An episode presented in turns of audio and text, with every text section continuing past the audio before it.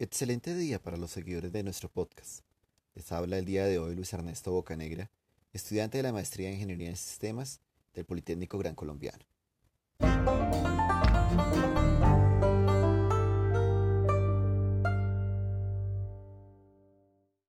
Para esta ocasión, les compartiré las experiencias vividas en el diseño del entorno del proyecto de programación básica para los estudiantes de grado décimo del Colegio Char.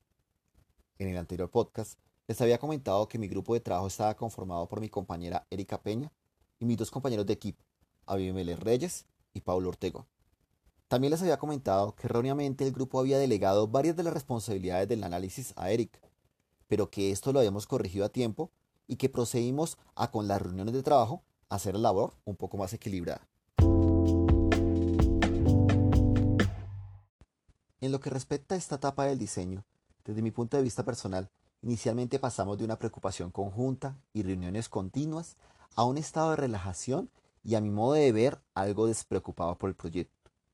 Esto a raíz de diversos temas de índice personal, familiar, que impidieron mantener de manera adecuada una conexión de compromiso por parte de los miembros del equipo. Esta misma dinámica la dio el docente, dado que la entrega del documento de muestra para la realización del diseño nos fue entregado solo dos semanas antes de la presentación. Pienso que el profesor Santa María para futuros proyectos o cursos, debería profundizar un poco más en el documento de diseño. Esto a razón de que no se habló mucho sobre qué características debería tener el mismo. Solo se procedió a entregarse un ejemplo que más que una guía dejaba bastantes dudas. Ahora bien, mi idea no es venir a demeritar aquí la labor del docente. Es clave aquí mencionar que él procedió a aclarar las dudas el día de la presentación del documento, por lo que el ajuste del mismo se realizó en oportunidad y con las recomendaciones dadas. El tema es que esta situación de varias modificaciones y, pues apreciaciones por parte del docente sobre el documento eh, crearon ciertas molestias en el equipo de trabajo. El estrés por otras materias y otras situaciones de índole personal eh, se vieron reflejadas en las reuniones posteriores.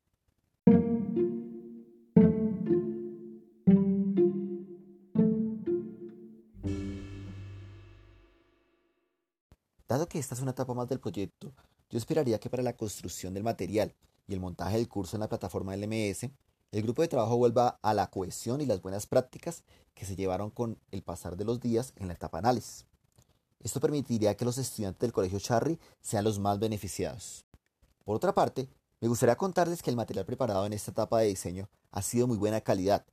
El equipo de trabajo se ha esmerado porque los recursos de enseñanza ayuden a asimilar de forma sencilla los conceptos y prácticas a los estudiantes. Es claro que hay que hacer algunos ajustes al contenido, pero es también cierto que el grupo de trabajo se esmera en hacer una excelente entrega.